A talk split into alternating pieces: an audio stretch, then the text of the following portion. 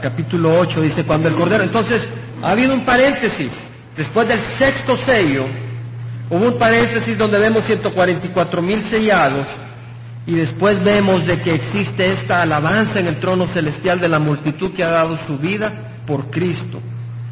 Y ahora se abre el séptimo sello. Cristo era el único digno de abrirlo. Es el único digno de abrirlo. Y al abrir el séptimo sello, ya es el momento donde Él viene a tomar posesión de la tierra. Y en este séptimo sello viene una serie de juicios horribles sobre la tierra. Y porque viene una, hermanos, porque viene una serie de juicios horribles sobre la tierra, el cielo, donde está el trono celestial, donde están las alabanzas constantes para Dios y para el Cordero, se calla. Dice que cuando abrió el séptimo sello hubo silencio en el cielo como por media hora. Y siento yo que no entendemos esto. Viene una serie de juicios que el cielo se calla de horror.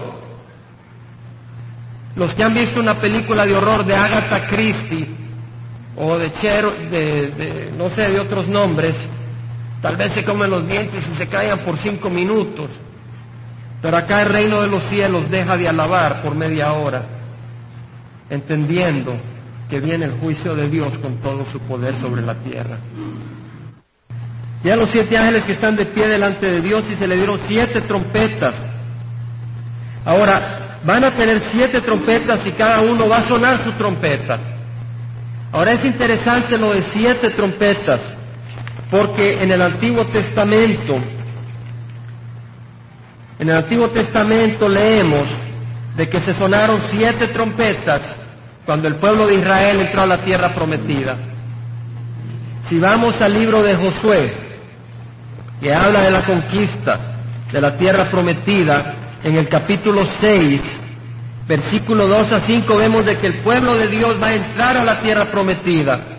Va a entrar y va a tomar a Jericó, que es el primer puesto, la primera guarnición, la primera el primer territorio armado que tenían que conquistar. Y vemos en el capítulo 6, versículo 2, que el Señor Jehová le dice a Josué, mira, he entregado a Jericó en tu mano y a su rey con sus valientes guerreros. Marcharéis alrededor de la ciudad todos los hombres de guerra rodeando la ciudad una vez, así lo haréis por seis días. Y siete sacerdotes llevarán siete trompetas de cuerno de carnero delante del arca y el séptimo día marcharás alrededor de la ciudad siete veces y los sacerdotes tocarán las trompetas y sucederá que cuando toquen un sonido prolongado en el cuerno del carnero y cuando oigáis el sonido de la trompeta todo el pueblo gritará una gran voz y la muralla de la ciudad se vendrá abajo. Entonces el pueblo subirá cada hombre derecho hacia adelante. Cuando, cuando los sacerdotes, siete sacerdotes tocaron sus trompetas, las murallas de Jericó cayeron milagrosamente y el ejército de Dios entró y destruyó a todo Jericó. Y de esta manera el pueblo de Dios entró y destruyó a su enemigo y tomó posesión. Y el pueblo de Dios, los ahorita este mundo es del, del vanaglorioso, es del arrogante, es del injusto. Pero dice la palabra del Señor, bienaventurados los humildes, porque ellos heredarán la tierra. Y el pueblo de Dios es aquel que es un pueblo de gente humilde que ha quitado su vida del trono y ha puesto a Cristo en el trono. Y ellos heredarán la tierra. Entonces viene el Señor y aquí tiene no siete sacerdotes, sino siete ángeles tocando siete trompetas. Y cuando, dejan cuando termina de sonar la séptima trompeta, viene Jesucristo y destruye con su pueblo al enemigo y toma posesión de la tierra. ¿Entendemos, hermanos? Entonces vemos de que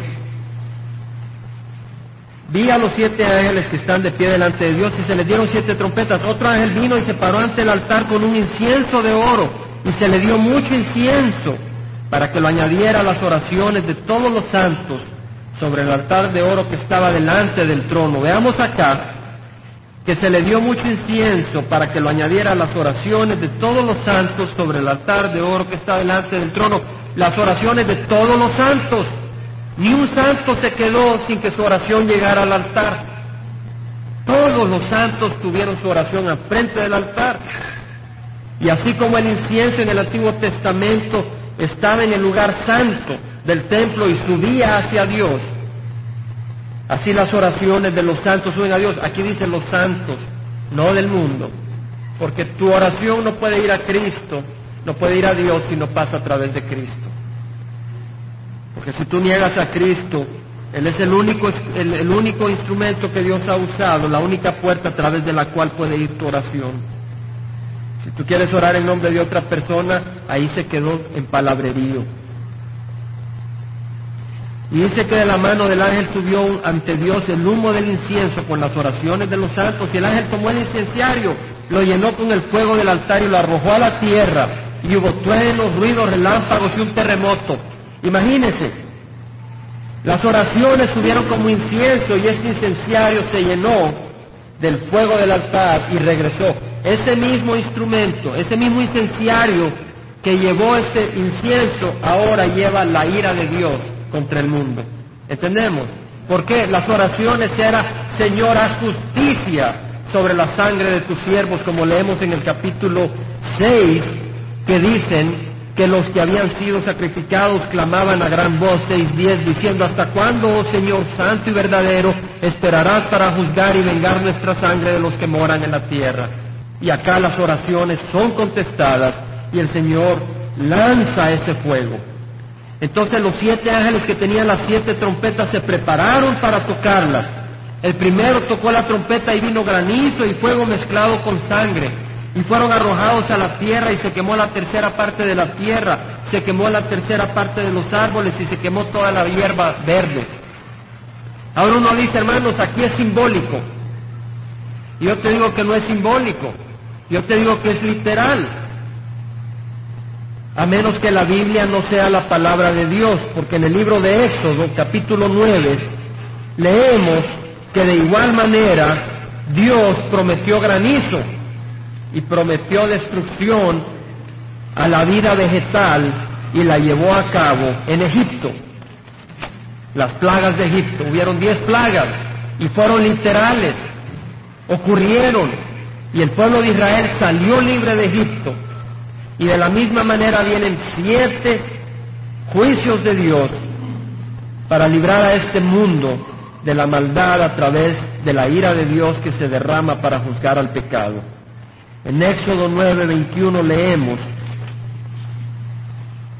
de que porque el que no hizo caso a la palabra de Jehová dejó a sus siervos y sus ganados en el campo, el Señor a través de Moisés dijo, mira, el Señor va a lanzar granizo, salva tu ganado si quieres.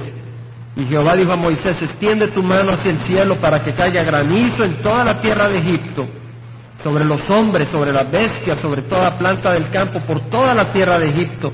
Y extendió Moisés su vara hacia el cielo, y Jehová envió truenos y granizo, y cayó fuego sobre la tierra. Y Jehová hizo llover granizo sobre la tierra de Egipto, y hubo granizo muy intenso, y fuego centellando continuamente en medio del granizo muy pesado, tal como no había habido en toda la tierra de Egipto desde que llegó a ser una nación.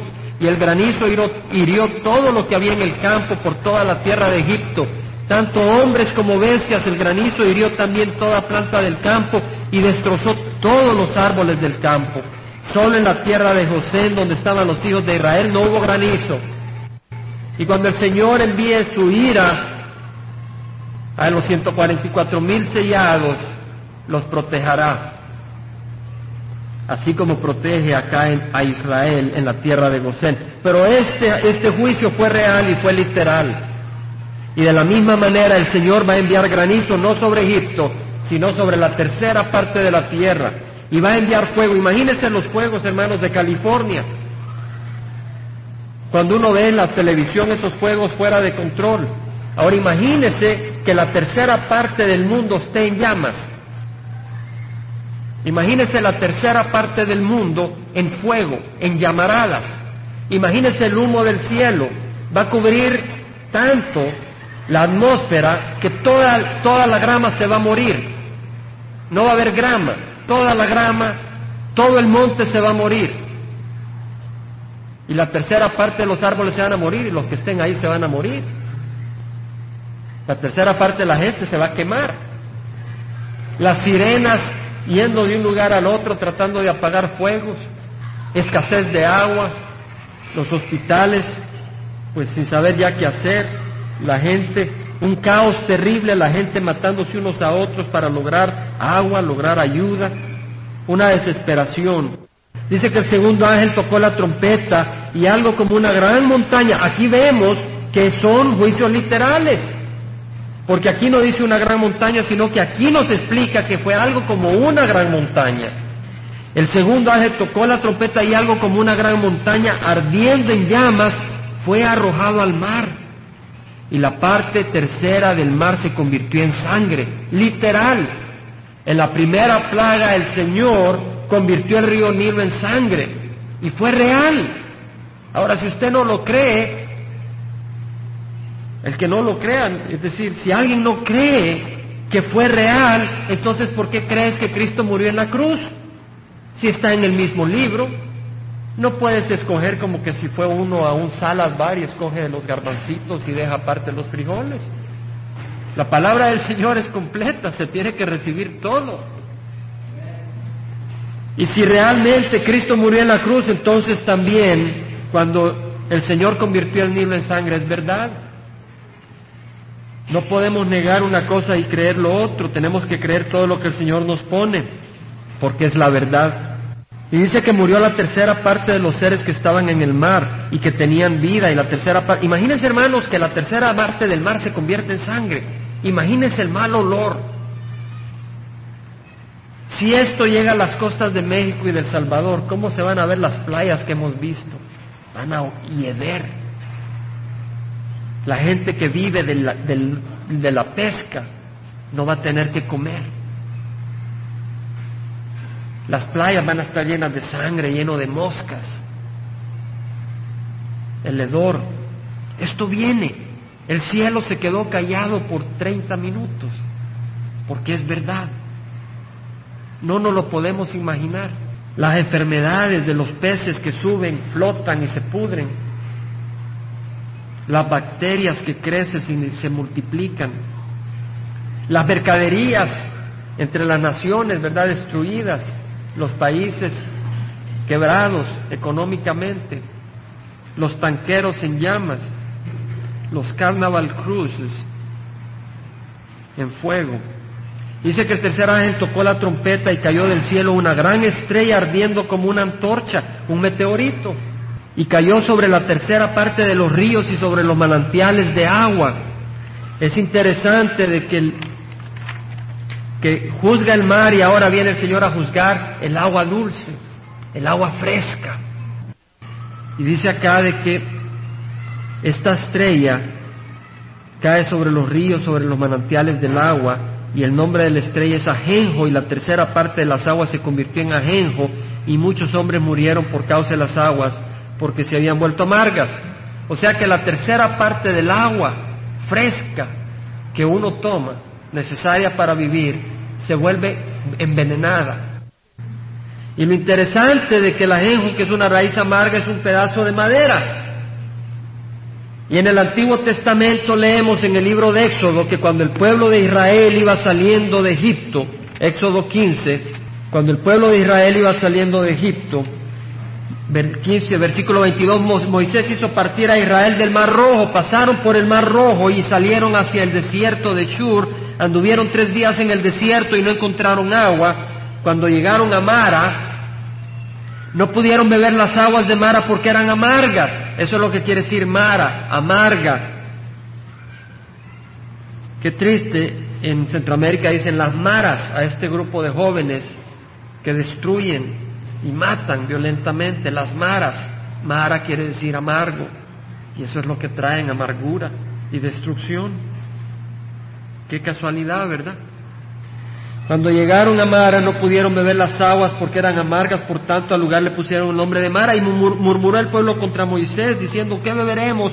Entonces él clamó a Jehová, clamó y Jehová le mostró un árbol y él lo echó en las aguas y las aguas se volvieron dulces y Dios les dio ahí un estatuto y una ordenanza y ahí los puso a prueba y dijo, si escuchas atentamente la voz de Jehová tu Dios y haces lo que es recto ante tus ojos y escuchas tus mandamientos y guardas todos sus estatutos, no te enviaré ninguna de las enfermedades que envié sobre los egipcios, porque yo Jehová soy tu sanador. El Señor dice, yo Jehová soy tu sanador. Amén. Yo Jehová soy tu sanador, dice el Señor. Y en estas aguas amargas, un pedazo de madera sanó las aguas amargas. Y el Señor Jesús dice, si alguno tiene sed, que venga a mí y beba. Porque el que cree en mí, como ha dicho la Escritura, de lo más profundo de su ser brotará ríos de agua viva. Entonces lo que dice el Señor es, así como esa madera convirtió el agua amarga en agua fresca, la cruz de Cristo convierte tu amargura en vida. Pero el mundo rechaza el agua de Cristo. El mundo rechaza el Espíritu Santo y ahora viene el Señor y dice, no quisiste que mi madero en Gólgota sanara tus aguas amargas, ahora te voy a dar a beber agua amarga. Y el Señor derrama este meteorito y en la tercera parte del mundo se queda sin agua potable para tomar y se mueren de sed. Dice que el cuarto ángel tocó la trompeta y fue herida la tercera parte del sol, la tercera parte de la luna y la tercera parte de las estrellas para que la tercera parte de ellos se oscureciera y el día no resplandiera en su tercera parte y asimismo la noche. O sea que el sol se oscurece la tercera parte. Ahora, nosotros entendemos de que si el sol se oscurece la tercera parte, quiere decir que tal vez solo una parte más pequeña del sol brilla y lo demás se desprende, se enfría y se va o algo. Y el sol se reduce de tamaño y solo es una tercera parte, solo dos terceras partes quedan brillando. Y si la tercera parte de la luna se oscurece, tal vez la, la rotación de la luna se vuelve tal que el sol jamás le ilumina una tercera parte o algo y el día no resplandece en su tercera parte y uno puede tratar de entender, pero creo yo que el Señor va a cambiar las leyes naturales. Y si Él las creó, Él las puede cambiar. Algunos científicos dirán, no es posible, pero ellos tontamente no entienden que el que creó la ley de la gravedad puede hacer, si le da la gana, que los cuerpos en vez de caer suban para arriba. Si Él es el Dios creador y Él puede hacer lo que quiera y aquí va a juzgar al, Ahora hay un enamoramiento con la cosmografía y con el Marte, el planeta y todo, pero no le dan gloria al Señor y el Señor va a juzgar los planetas para que quiten su mirada de los planetas y se arrepientan, porque en donde deberían de tener la mirada es en Cristo Jesús. Entonces dice que miré y oí volar a un águila en medio del cielo que decía a gran voz, ay, ay, ay de los que habitan en la tierra a causa de los toques de trompeta que faltan, como que si lo que había pasado no es nada.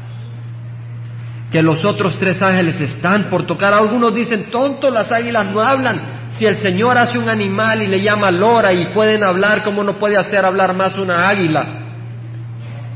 Pero es en la dureza del corazón del hombre que le impide ver. Lo hermoso es, dentro de todo este juicio, que de tal manera amó Dios al mundo, que dio a su Hijo único, para que todo el que crea en Él no se pierda, mas tenga vida. Y nosotros podemos venir, porque Dios no envió a su Hijo para condenar al mundo, sino para que el mundo sea salvo creyendo en Él. Y nos vamos a parar a darle gracias al Señor que Él nos ha salvado de la ira que viene. Dice la palabra del Señor, si alguno oye mis palabras y no las guarda, yo no lo juzgo, porque no vine a juzgar al mundo, sino a salvar al mundo. Pero el que me rechaza y no recibe mis palabras, tiene quien lo juzgue. La palabra que he hablado, esa lo juzgará en el día final. Hermanos, tenemos gran responsabilidad hoy, porque hemos oído lo que viene al mundo. Y podemos simplemente tomarlo como quien vio una película de televisión, o podemos reconocer que viene la ira divina y que Dios no quiere que el mundo sea destruido, sino que venga salvación. Padre, te damos gracias, Señor, por tu palabra. Te damos gracias, Señor, que has enviado a tu Hijo Jesucristo para sacarnos de la ira que viene. Te damos gracias, Señor, que el, que, que la iglesia escuche lo que el Espíritu le dice a las iglesias. Oh Señor, que escuchemos este mensaje y que lo compartamos, pero sabiendo que tú eres el que hará la obra. Te damos gracias, fortalece nuestra congregación, que es tu rebaño, Señor, y ayúdanos a servirte y agradecidos y humildes como los ángeles caigamos ante ti y te alabemos y glorifiquemos porque tuyo es el honor, tuyo el poder, tuya la gloria, tuya la fuerza por los siglos de los siglos. Amén. Y que la bendición de Dios Padre, del Hijo y del Espíritu Santo esté sobre cada uno de nosotros, ahora y siempre. En el nombre de Cristo Jesús. Amén.